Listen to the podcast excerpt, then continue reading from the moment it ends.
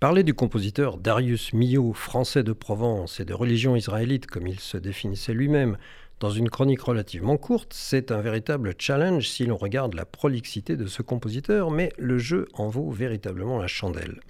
Quand je vous parle de prolixité, voici de quoi il s'agit. 16 opéras, 14 ballets, dont le très connu Bœuf sur le toit, de la musique de scène, 12 symphonies, de nombreuses musiques de films, dont par exemple Madame Bovary pour Jean Renoir, une vingtaine de concertos, de la musique de chambre, dont 18 quatuors à cordes, et voici d'ailleurs un extrait du premier.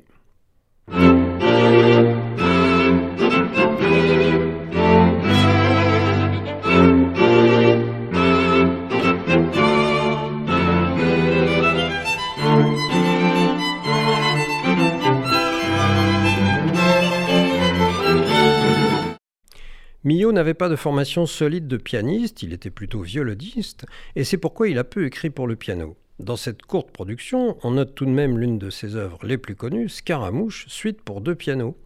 Millot a aussi écrit pour l'orgue, instrument dont il ne jouait pas.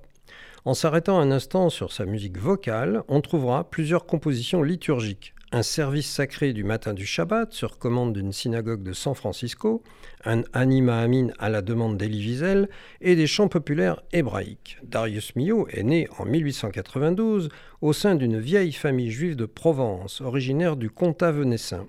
Les familles juives de cette région de l'actuelle Vaucluse étaient surnommées les Juifs du Pape depuis que l'administration de ce territoire avait été confiée au Vatican au XIIIe siècle. L'appellation a survécu à la reprise de l'administration de ces territoires par la France lors de la Révolution. Millot a toujours beaucoup voyagé, que ce soit volontairement, lorsque, comme secrétaire, il a suivi Paul Claudel, nommé ministre plénipotentiaire au Brésil, ou contraint par la situation internationale lorsqu'il a dû fuir la France en 1940, doublement proscrit, comme il l'a dit lui-même, à la fois comme juif et comme compositeur dont la musique était appelée dégénérée par les nazis. Nommé professeur dans une institution universitaire artistique à Oakland, en Californie, il continua d'y enseigner longtemps après la fin de la guerre, alors qu'il était rentré en France, faisant de perpétuels allers-retours entre la France et les États-Unis.